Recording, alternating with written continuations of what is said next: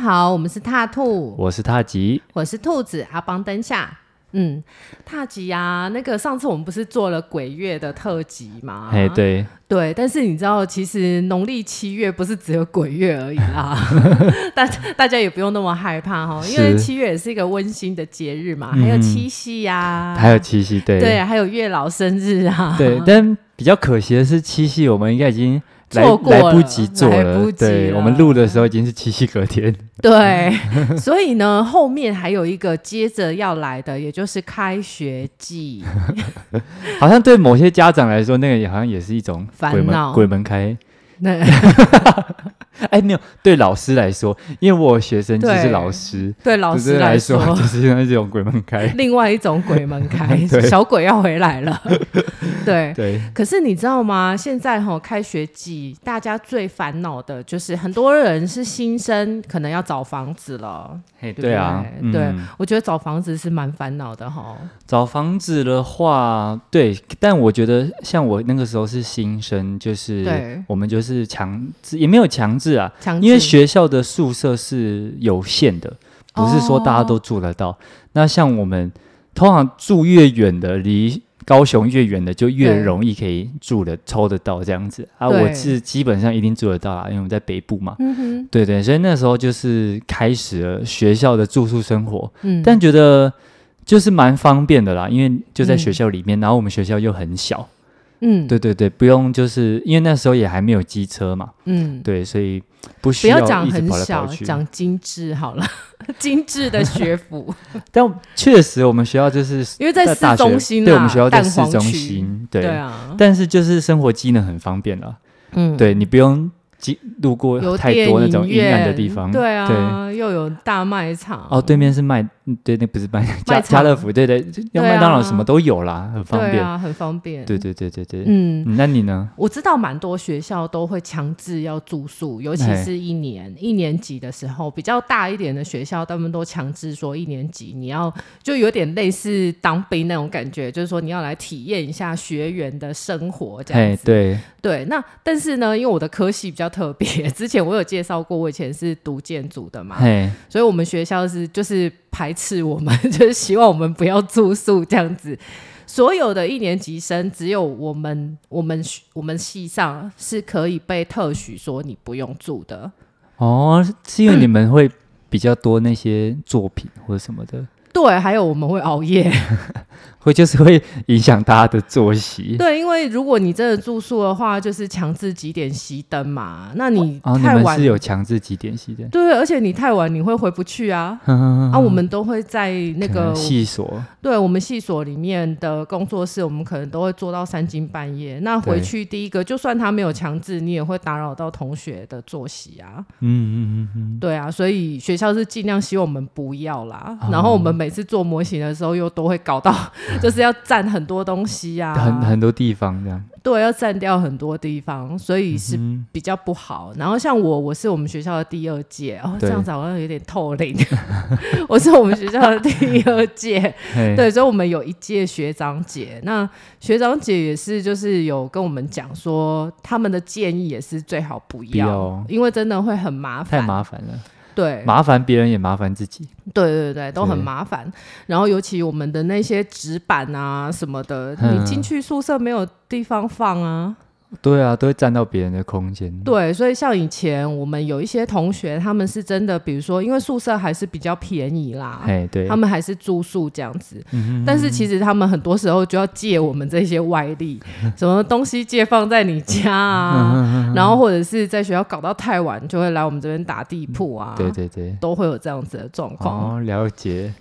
对，对你讲到那个门禁，我就想到。嗯，就是蛮多学校好像都会设立门禁，而且好像只有女生宿舍有设立。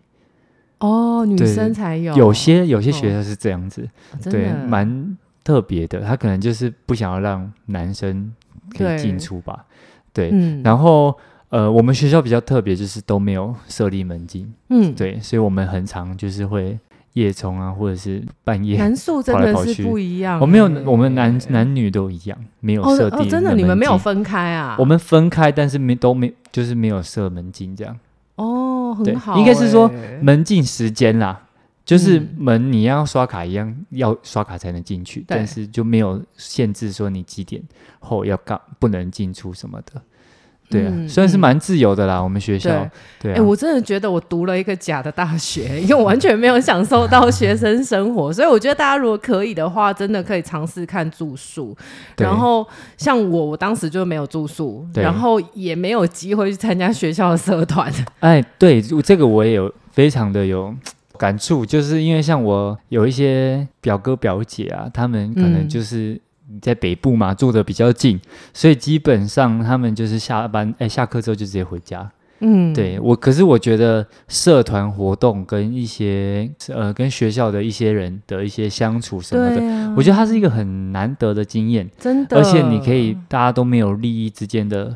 来往，对啊，对，就是非常纯粹的，就是交朋友这样。对，而且你可以锻炼一些合作的精神啊，怎么跟人家很近的相处啊。对啊，我觉得这都是在出社会之前，它就是一个小型的社会嘛。对，它就是一个出社会之前一个还蛮重要，建议大家都应该具备的一些能力啦。对，对我觉得可以去磨练看看。你要是连那个其他三个室友你都已经 处不好了，大概去办公室应该会被社会鞭打。对。这倒是真的。对啊，对我觉得虽然会对某些人来讲，可能都习惯自己一个人的话，会有一点点考验。但是其实我觉得这个考验是必须的啦。嗯，真的，因为你出社会很难避免都不跟人家接触嘛。对，除非你就是做自己个人工作室这样子。对啊，对对对。那呃，我我觉得我比较特别的是，我有一些在国外租房的经验。那在这之 前，你要不要先说说看你在？国内租房子有什么样特殊的经验吗？还是有什么觉得可以跟我们分享的？国内的话，我就是除了学校宿舍以外，我大二的时候就上下学期就各租了不一不一样的地方，这样子。嗯、对，我觉得，嗯、呃，有一间就是比较像是公寓式的管理，你一进去就很像饭店，哦、它是、啊、它是一整栋的，然后它里面你一进去，它就是一个走廊。然后走廊就是呃有一间一间一间这样，哦，这样很好哎。对，它就是真的跟学校宿舍就很像这样子，自己一间，对自己一间，但就是都小小间的这样。可是就是有床、有电视、有独立卫浴这样子。只不过那时候我住一楼，然后你要晒衣服要跑到顶楼五五六楼，大家晒在一起。对对对，顶楼的晒衣场就比较麻烦一点啊。对，就是晒晒衣服的部分。然后后来就搬去了像是家庭式的那种，哦、就是租一整层，呃，不是一整户这样，然后可能有三间房间，然后有厨房、有客厅的那一种。哦，对对对对，就大家一起三房两厅的。对，那个时候就是跟大学同学一起住这样子。嗯、对，那我觉得，嗯，有好有坏啦。可能你的生活习惯什么的就要一起，因为毕竟有公共空间嘛。对。啊，你那个公共空间是谁要打扫，谁谁要维持？对。然后那个垃圾怎么处理什么的，就是、有的人玩不洗啊。哎，对啊，就垃圾都不到啊。彼就要彼此协调一下啦。对啊，真的像。但以前租宿舍也有类似的问题。我那时候比较特别，是因为。我们学校好像有什么书院的体制还是怎样，反正到我们这一届之后，嗯、同系的不一定会分在同一个寝室，哦，所以我们那个寝室全部都是来自于不同的科系。哦，那很辛苦哎，就是大家都作息时间都不一样啊。早上闹钟响的时候，啊、应该就是你就算没有课，你也会被吵醒啊。对。我好像还有印象，我室友跑到我床上把我按闹钟按掉，太吵了，我就赖床醒不来啊！但我也是有室友的那那闹钟响到，我真的是印象非常深刻。他的闹钟到底是哪一首歌的哪一段这样子？真的，反正以前就是这种鸟事啊。对，嗯、我觉得是一个很特别的体验啊！对对对，你在出社会之后。要找到一群人，通常比较难啊。出社会，通常可能大家就各自分道扬镳嘛，就是做各自的工作。那你可能租房子就会倾向是只租那种独立的套房这样子。嗯，对啊，嗯，我以前呃，就是我我我不是说我不是住宿舍嘛，但是第一年进去的时候，就是住那种也不算酒店式公寓的感觉，它比较像是一层楼隔成很多小小房间。哦，懂懂懂。对，然后我们的厕所跟浴室还是共用的，那中间那个都是隔板嘛，就是没有隔得很好。嗯、然后像我跟我隔壁的邻居，我们中间有一道公用的窗。嗯，就是 它中间有一个洞，我们的隔板中间有个洞，然后那个窗户是可以开去他那边或开来我这边这样子，所以隔音就蛮差，哦，隔音就比较不好。对，然后你刚刚讲的那个闹钟啊，哦，我真的是我每天早上三点多四点就会被他的闹钟吵醒，然后他又叫不醒，就是会那种九分钟响一次，九分钟响一次，嗯、然后就哦，我的天哪！那你有遇过那种带男朋友或带女朋友回来？这个我还好，啊、可是你知道，可是如果隔音很差的话，他们要办事的时候会不会？这个我没有遇到，这个我没有遇过。可是你知道，后来我就跟我隔壁的女生说：“为什么你每天早上四点都有闹钟响？你是忘记你有开还是怎样？而且都响一个多小时都不会，她都不会按掉。”她就说：“哦，因为我想要早上起来学空中美语，这样。”傻眼，那他有他有吗？并没有，他闹钟都响一个小时。他是设那个，他设心酸的吧？对，就是他可能这样比较不会感觉到 guilty，这样安慰自己。对啊，重点是你知道，因为我就是做建筑的，嗯、所以我们都是做模型。有时候我才两点、三点才睡，才睡一个小时就被他吵醒了。可是这样你灯开着，他是不是也看到？也会有一点点透光出来这样子。嗯、所以其实我觉得，事实上真的是互相干扰。对，然后其实我觉得这就是一个练习嘛，因为像我们都是在家里被保护的很好的小孩，那你就是要学习说怎么样互相跟人家相处。对，就互相啦，真的，他吵到你，你吵到他这样子。哦，对啊，这就让我想到当兵的时候，当兵那个应该也算住宿吧，哦、也算住宿。对啊，因为那个时候我们是睡那个大通铺啊。对对，那我。个人是比较好睡的，嗯，但我们那时候其实睡觉环境也没有到很好，嗯，因为冷气是在上面，对，基本上好像只有上铺人吹得到，嗯，因为我们是一整排的那种上下铺连在一起，嗯，所以一整排哦，对，所以上铺就是一个通铺，下铺也是一个通铺，哦，这样子，所以你上铺的那种风基本上很难吹到下铺来，天哪，对，然后我在下铺其实就很热，又会被要求说要。蚊帐要搭起来，天哪，更热，更热。然后被子还要盖好，你不盖被子，他走过去说被子盖起来。哦，好烦哦，很烦啊。对啊，那个规定真的有够多的。哦、对，然后晚上的时候就可能会有一些打呼声、此起彼落什么的。男生比较会。对，对但我个人算是比较好睡的啦，就比较没有差。嗯、但是我旁边的后来他就退训了。退训，因为他好像有什么焦虑症，他好像对于没有办法，对他就是对于睡眠，然后他对于卫生环境就是非常的要求，哦、真的，他没有办法忍受。反正他好像来一个礼拜，后来就离开了。天哪，连你上身是处女都可以忍受，他都不能忍受了。可是我觉得我算适应力蛮强的吧？哦，你有适应，就是我到那边的话，我可能就会觉得调频、哦，因为无无因为无能为力嘛，无能为力，所以就。就不打算做出什么改变啊，反正就这样，四个月过了就对对对对。你知道，像我朋友他儿子就很厉害，你知道吗？嗯、他就是一个就是。对很多东西要求都很细节的人，对。然后当他知道他要去当兵的时候，他就从一两个月开始自己魔鬼训练。然后你知道，就我朋友打开他的房间一进去说：“哦，怎么那么臭？” 然后就说：“哦，我已经一个礼拜没洗澡了。”他就说他要锻炼，因为之后去当兵的话，可能就三分钟。快速的战斗澡，但也不会不洗澡，而且现在其实已经没有你想象中的那样了。他就自己想象的嘛，然后他就想象说，一定进去，大家卫生习惯不好，你可能要先可以忍受那种臭味，嗯、然后大热天呢，他都不开冷气哦，他就说我要先适应这样子。其实没有那么糟啦，所以你看，如果连那么糟糕他都过得下去，进去当兵，当然是没，当然是没问题啦。对对对，对，但可能也是看单位啊，每个单位不一样。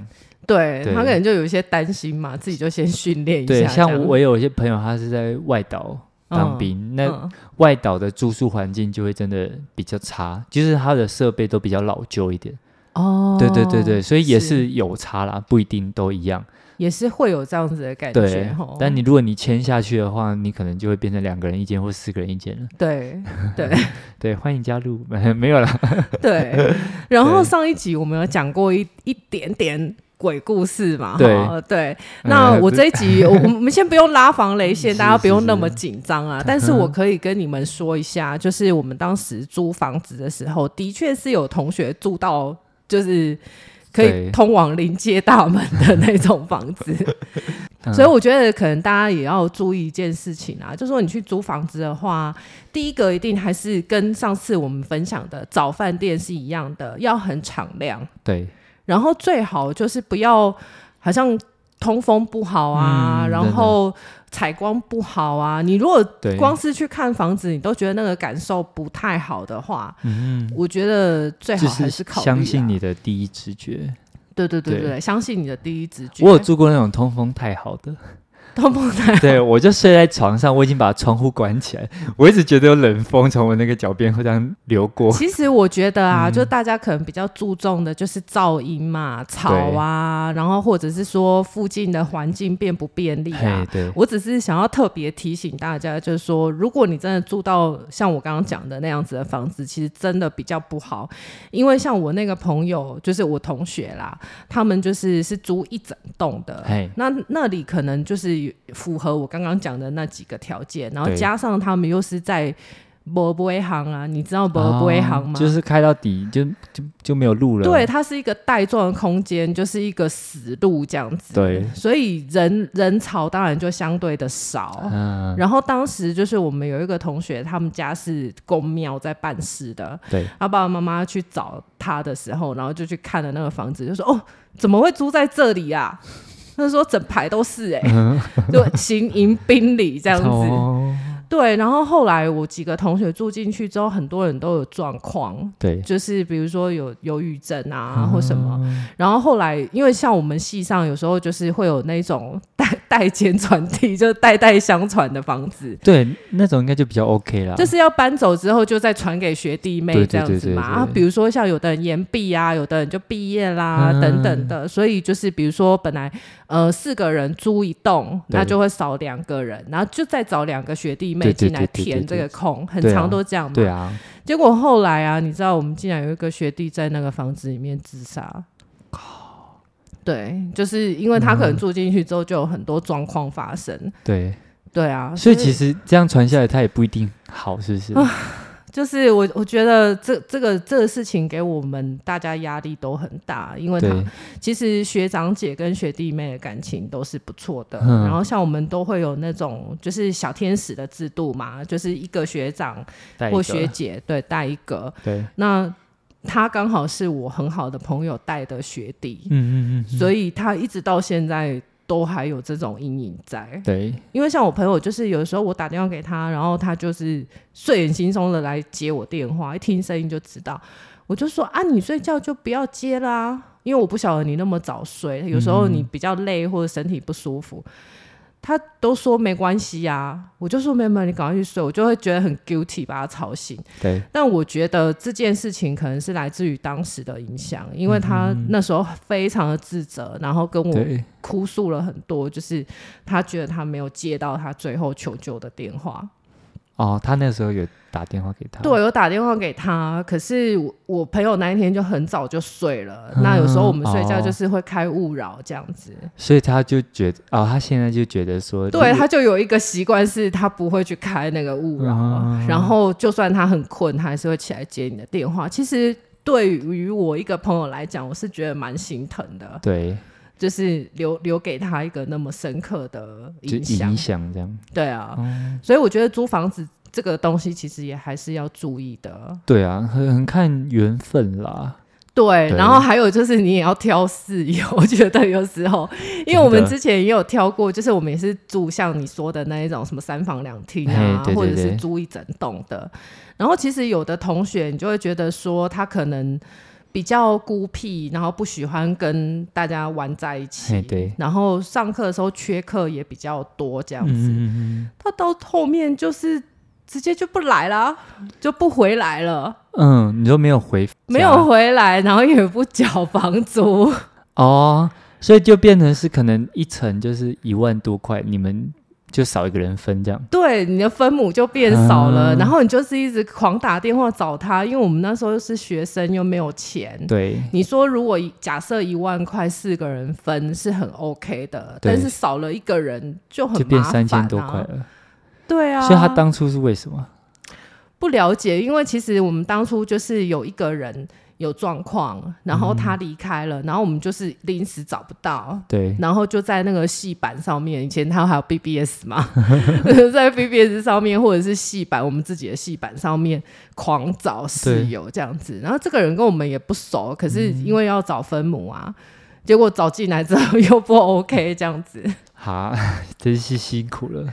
对啊，对，所以也是会有这样子的状况啦，对啊，所以我是觉得说好像。大一刚进去的话，因为你跟其他的人都不熟嘛，对，所以我觉得那种独独立的，就是去租那种独立的套房或者是雅房，可能还是比较好。对啦，比较会介意的人啦。对，对啊，如果你是就是或是学校宿舍啊，啊，学校宿舍其实是不错的啊，啊。学校宿舍有时候他也会分房，就几人房嘛。对，对，他其实也，我们以前也有六人一间呐，也有两人一间的。啊、都是可以稍微去争取一下啦，对对对对。所以你最后等到跟大家都比较熟了，再来那种租三房两厅，对，再去租那种比较能够值得信任的室友。对啊，对啊。我再讲一个，是我之前呃四年级的时候住过一间，那个时候是一个公寓的顶楼，呃五楼哦。然后那个时候你就是走要爬楼梯嘛，可是爬楼梯就。嗯是还好啦，这不是一个太大的问题。嗯、但是顶楼就真的很晒。嗯，我那个时候超常中暑的。你知道整整个房子里面就太热，很闷，然后空气好像也没有到很流通。嗯，对，我觉得就是真的劝大家，你要租房子的时候要看一下，因为通常五楼蛮多出租的，因为条件不好。对对对对啊，可能学生就贪便宜嘛。对对，但是租起来是很不舒服的。是，对对对对，对。嗯，我那时候租房子啊，第第一次刚进去的时候，我第一个租的房子，我大概才住半。半学期我就不住了，嗯，因为那个时候就是我阿姨，我妈妈的妹妹啊，嗯，她就很好心说想要帮帮我找一个房子离她家近一点，她对我可以照料。可是问题是真的是离我学校太远了，对，我每天要骑三十分钟的摩托车去学校。哦，我的天哪！对，然后尤其你知道，我们那时候还不是早八而已，我们学校规定就是我们要有一个。就是社社区服务还是什么的。哦，有有有，对，就是我们要升旗，然后我们还要去扫地，嗯，所以早上六点多就要到，然后我可能熬夜熬到很晚，然后早上很早又要起来，对，五六点就要起来这样子，然后而且更可怕的是，他帮我找的那个房子是跟房东先生跟太太住在一起的，哦，这种也不行呢。对啊，然后你知道更可怕的是，他都没有去了解那个状况哦，嗯，你知道我房东。太太跟房东先生，他们两个是分房睡。对。然后房东先生住在我隔壁，你会觉得很可怕吗？是还好啦，可能我男生嘛，你女生就是他们没有正常的夫妻生活。然后他还把房东先生排在我隔壁，然后我是要出去外面洗澡的呢。哦，懂。你知道吗？他跟我共用一个厕所，我很常洗澡，洗澡到一半是突然灯被关掉。然后你你、嗯、你，他可能就是想要强迫你看看你会不会就是开门出来开那个灯啊？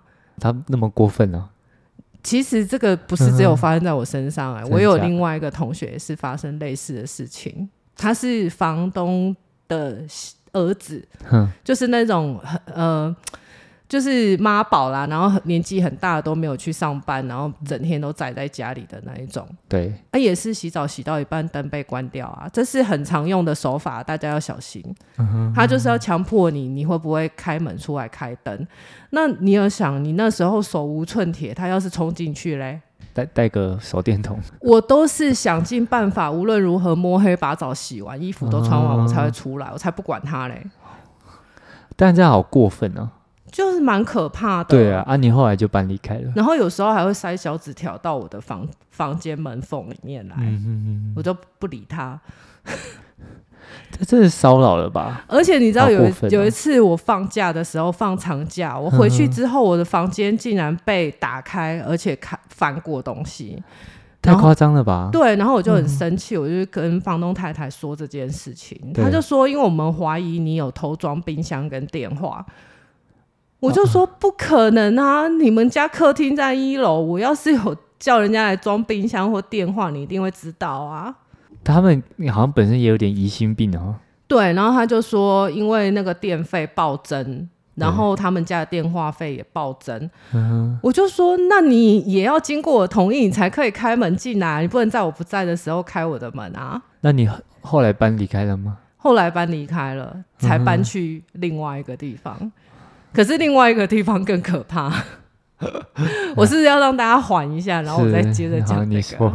好，那我们就缓一下，我讲一下别的东西。对啊，你不是之前有在国外住过吗？对对，呃，国外的他们的租房的系统啊，跟台湾有点不太一样。台湾你可能就上那种什么五九一租房网，或者是像以前我们都在学校附近有那个小红单，底下有一条一条的电话哦。你有撕过那种吗？那个不好意思，我我哎，我身身为的年代的时候，我们已经是有那种就是 FB 的社团。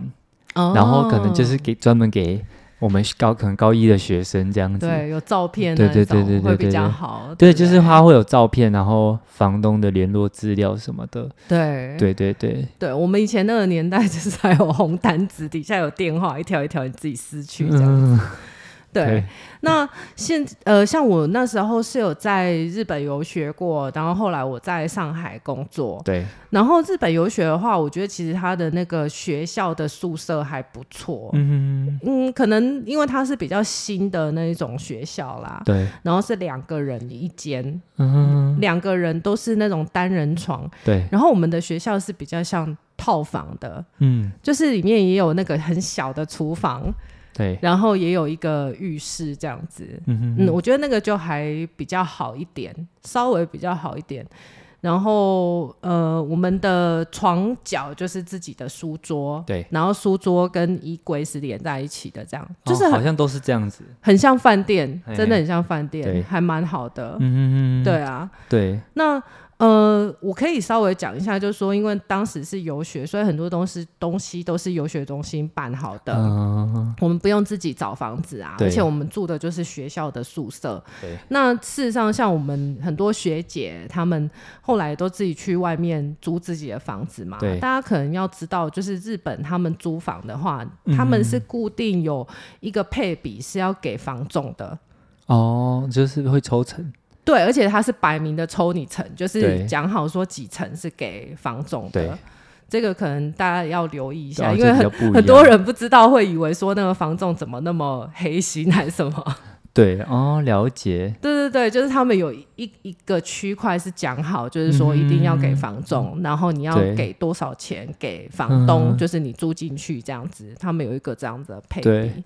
说到这个，我就想到，因为台湾的大学蛮多都会说，就是去审核外面的一些住宿哦。对，然后他学校其实内部会有呃名单，是可以给学生去参考哦。真的？对，上面的就是学已经有跟学校就稍微合作过，或者是学校觉得不错的啊。就像呃，如果他觉得不好的话，他就从名单剔除掉嘛。嗯，对对对。然后所以就是如果有需求的话，也是可以去找。就学校索取这个名单，那不知道你在国外他们有没有这种？哦、呃，我当时就没有哎、欸，因为就是都是游学中心办好的。嗯、那我只是觉得说，在日本比较特别的一个东西啦，就是你先住进去的时候，就是、对你先住进去的时候，嗯、你要先了解一下他们倒垃圾的时间。对，他们倒垃圾的时间跟台湾很不一样，就是可能周几周几是收那个回收的。对，而且他们的那个就是要分类的非常的细。对，比如说你去那个 Seven 吃的那个便当，对，然后上面的那个膜就是是要丢掉的，嘛，对不对？对对对对，嗯、或者是有一些塑胶上面如果贴了那个纸的标签，你还要把纸撕下来，嗯、就是它是完全不一样的，你要分得很仔细，不然你的垃圾人家就不帮你丢。啊，那他们是在摆在那个一个路边那个专门的。哦，我们有一个垃圾回收厂。对。但是就是你不能在不是的时候拿去丢，因为它会积在那边太久，哦、会臭。对，有一点麻烦，我觉得就是垃圾的时间是比较特别，而且你知道我们刚去又搞不清楚什么 king 又比谁又比，就是他又不是写星期一二三四五，就是说老是记不起来到底是哪一天要丢垃圾。他们真的是就是制度就是蛮有自己的一套这样子，对对对，对，我觉得分的很细。对，如果要去留学或游学，你可能要先在台湾的一些人家。对的一些经验分享啦，对对啊，不然的话，你到那边其实会蛮慌的。对，你的垃圾会一直被退回，你会很挫折。垃圾这种事情也被退回，对，这是比较特别的。嗯、然后我到现在都还很怀念以前我们那个日本大学的那个宿舍，对，就是那个餐。嗯、我觉得那个学生食堂的东西真的是太好吃了。哦，真的假的？你那时候也是去念设计？不是，就是去游学，就读语言这样子。嗯、对啊，然后就觉得很有趣。他们的，我从很久很久以前去读书的时候，就是那种投币的，然后你要去买那个小票去换。哦，他们就是那种自助式的嘛？自助式的，对，嗯、对啊。然后食堂也是有固定的时间，这样哦，就不用统一收钱。我觉得这样也蛮好的。嗯，之前有时候去吃饭的时候，有些小吃店，他就是做菜做一做，然后来跟你收钱。然后他摸了钱之后，又再去做菜，这样子，哦、对，对，对，对，对啊，就比较不卫生一点啦。对啊，对啊，他们就是分开的这样，嗯，这样蛮好的。对对。然后后来我去上海工作啊，上海跟嗯、呃、那个日本啊是有点一样，就是说，如果你要找中介帮你看房的话，也是固定是有一个房子的那个费用是要给。中介的，就是他一开始都会跟你讲好，就是几层这样子。嗯嗯，那有些人就是不想要给中介赚，对，然后他就会自己去找房。然后他们一样有那个就是找房网啊，像我们一样是五九一，他们可能就是贝壳或什么的。对。然后我觉得这个也是要留意，就是如果你没有透过中介的话，其实很容易被骗。哦。就是尤其你如果是刚去。大陆的话，你对那边人生地不熟，真的很容易被骗。嗯、连我那个四川的朋友，他就是本地人啊，local 的，嗯，他们都被骗哎、欸。哦，那所以其实他也不是针对外国人，不是，对，因为他们有一些，比如说他可能不是大房东，对，他是二房东，就是我租了这个房子，然后他整理好，他就是负责管理的。对，然后他再把它租出去。可是问题是，他没有告诉你，他可能是二手或三手的房东。对，然后他可能就无限租，比如说同样一个空间，我租给 A，也租给 B，也租给 C，结果一搬进来，你发现啊，什么这间已经被租走了？会这样子哦？对，然后房东已经跑了。然后重点是大房东也不知道这件事，对，他也不知道他的房子被无限租。哦，那他就一次租给很多人，然后钱收了就离。对，我觉得蛮可怕的，嗯、就是你你完全都不知道这整件事情中间是怎么发生的。有签合约吗？有签合约，问题是他人跑了，你找不到他，他把同样的一个房子租给十个人啊。对。那十个人都是受害者，大房东也是受害者啊。嗯，所以其实我觉得真的比较好一点的，你真的就不要省那个中介的钱。对，你自己找真的蛮危险的，嗯，尤其他们的房子都是会要求你可能要付什么半年的押金，对，三个月的押金，对，那个都不少钱哎，欸。而且如果他就这样跑掉，押押金就基本上要不回来。后来是有要回来，因为他们有去报案。嗯、对，然后报案的时候就是一堆人啊，他把那个房子租给很多人，真假？超过十个，超过十个，因为可也可能是因为他们是要租一个办公的空间啊。对，对啊、嗯，受害人很多，然后就是要尝试联络他或什么的，警方还要去搜那么多，他可能他也有很多什么。毒贩啊，还是暴力的那些需要处理。对，这个可能是一些金钱的纠纷，他们可能也会先忙一些比较重要的东西啊。嗯哼哼哼。对啊，所以后来我记得好像是花了两三年的时间，他们才把那个钱弄回来。反正就很复杂啊，你中间要一直去做笔录什么的，嗯，然后还要去指认。对，就是很麻烦啊。我觉得最好不要去淌这种麻烦，嗯、你就是找中介是比较好的。嗯，就算贵一点，你就至少安全了。对啊，对啊，而且有些价格是比较透明的啦，就是说他如果是透过中介的话，他那个价格都摆明写在上面，不会说比较透明。对，不会说因为你是外国人就收你比较贵。嗯，像我当时找房子的时候，我就请我上海的那个同事来帮忙。对，然后他就严厉的警告我，他说：“待会呢，我没有要你说话之前，你都不要说话。”他说：“人家一听到你的口音，你马上就贵两千。”哦，了解。对啊，他就都用上海话帮我谈谈好价格之后，我才开口这样子。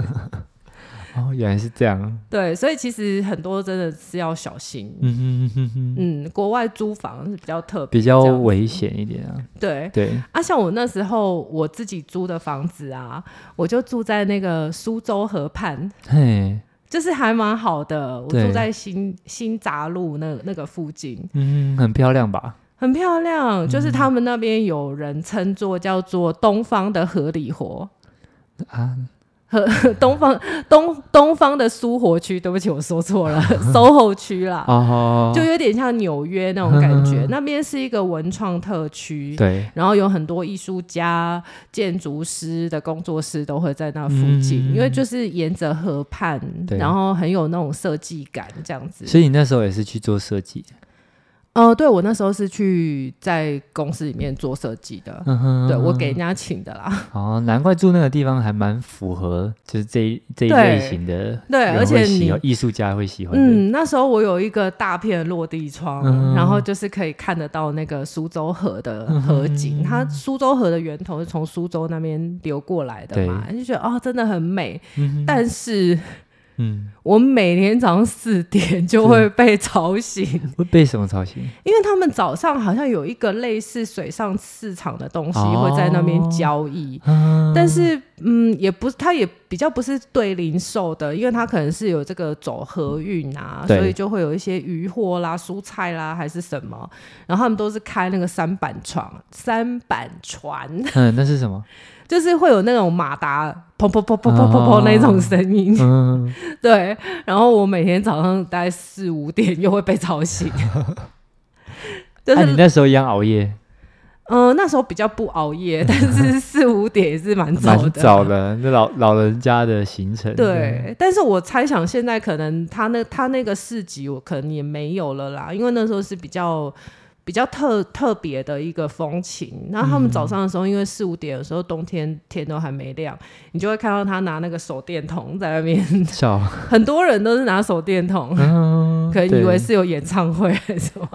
如果想看那个的话，可能要去什么那种渔港啊，或者是什么，有点类似于，就是一一大清早，然后就会有他们就是船回来了嘛，对对对对，然后那个最新鲜的渔货，对啊，对啊，很多人像我学生也有找过我，问要不要去鱼市场，嗯，就说啊，那个去找那个最新鲜的来吃，这样，对，嗯，这个是蛮特殊的经验。可是对他他们去那边好像就是大概要三四点，那种好早。对。对，简直就是不能睡觉。那我稍微讲一下，我之前在去做自工的时候，我有住寄宿家庭。哦、我觉得我还蛮幸运的，因为那个时候寄宿家庭嘛，嗯、就是要能够提供寄宿的，其实他也要有一定的经济水准。嗯。因为那边大部分都是伊斯兰教的嘛，对，我以为会住到就是那种传统的家庭，可以体验他们的生活。哦，你想要住伊斯兰的家庭呢？就是体验看看啊。那就不能吃猪肉哎、就也还好，他们提供什么我就吃什么。哦，对啊。然后像我去他们那边，其实他们虽然是信天主教，嗯，对，接待我的是一个天主教的家庭，嗯，对，然后。他们煮的其实大部分也是鸡肉为主啦，对对对。然后他们是请一个印尼在地的帮佣，印尼人，嗯、然后接待我的是华人。哦。但是他们华人是不会讲中文的。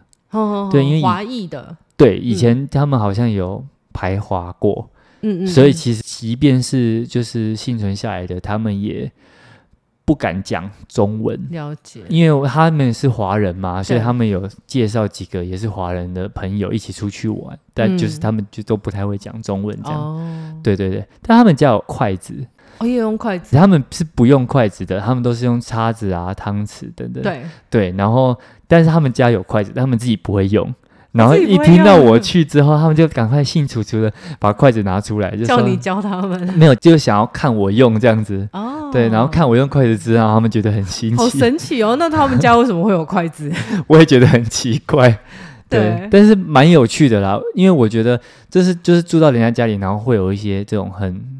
有趣的事情发生，有趣的经验，对，而且他们都还蛮好客的，对对，不是那个绿巨人。我觉得通常 你很烦 哎，我觉得通常会开放愿意接待的，对，开放 homestay 的话，应该都是比较好客的啊。对啊，所以我觉得受到他们蛮多的照顾的啦，他们是真的对我蛮好的。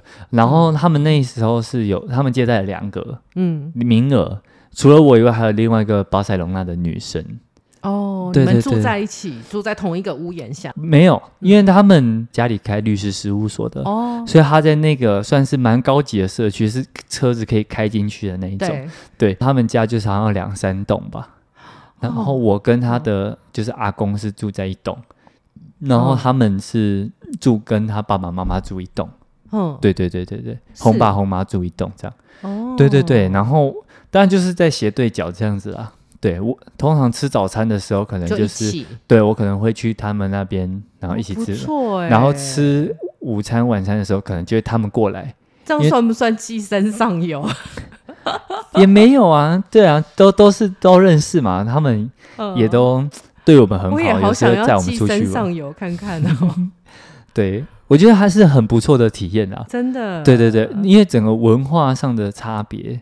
小到就是甚至连那个晒衣服的一些习惯啊，或者是晒衣服的习惯都不一样，是怎样？就他们是好像都晒在室内吧？好像嘛，这个应该没有。哎、欸，我跟你讲，我们在上海，我们也都晒在室内。你知道为什么吗？啊、嗯，因为上海空污还蛮严重的哦。然后还有一个是冬天，你的衣服晒在外面会结冰。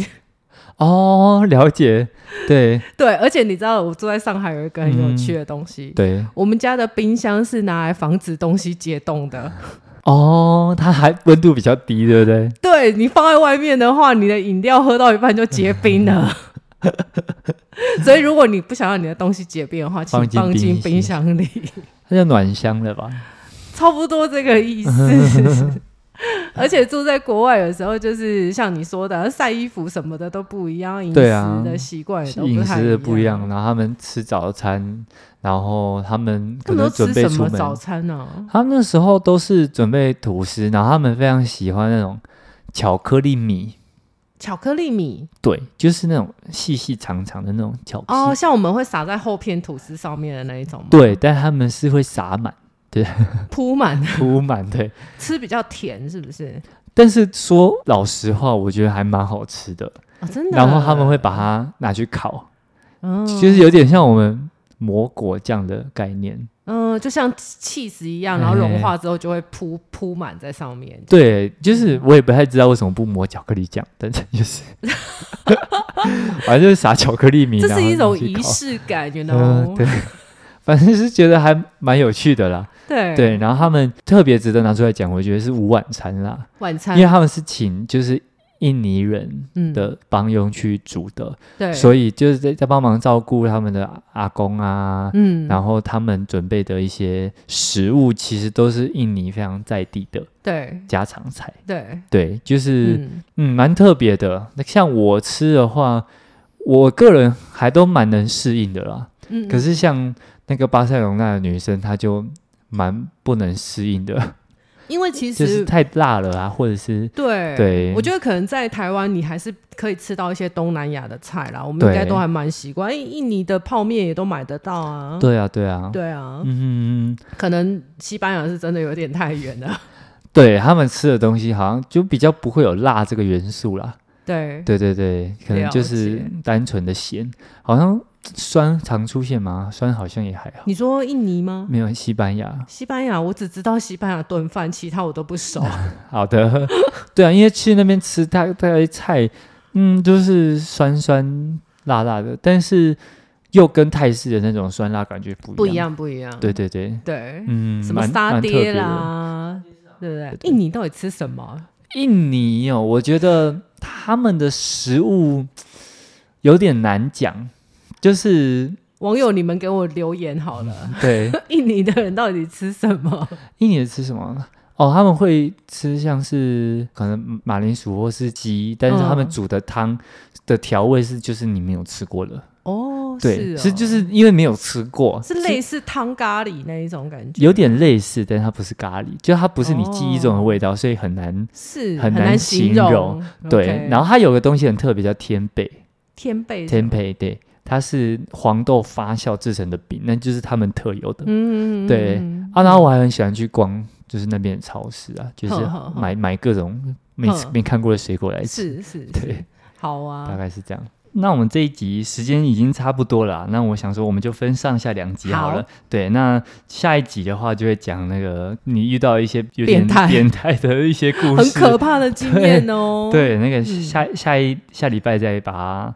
上传上来这样子，对对对对对对。不过我觉得上集可以先在结尾提醒大家，嗯、因为我知道这这个礼拜可能很多人就要找房子了，对不对？对。我觉得女生第一个要注意的啊，就是说，如果跟房东太太或房东先生同住啊，有时候不见得是比较安全哦。哎，对。对，你们可能真的要挑一下。嗯。然后第二个呢，我会在下集告诉你们。不过我先跟你们说，对，最好女生不要住上面是轻钢架。结构的房间，对，因为那个其实每一个都是可以打开的，对，对，我下集会告诉你们为什么，对，好，大家就是可以再期待一下，对，对，好，那我们这集就先到这边，好，大家拜拜，拜拜。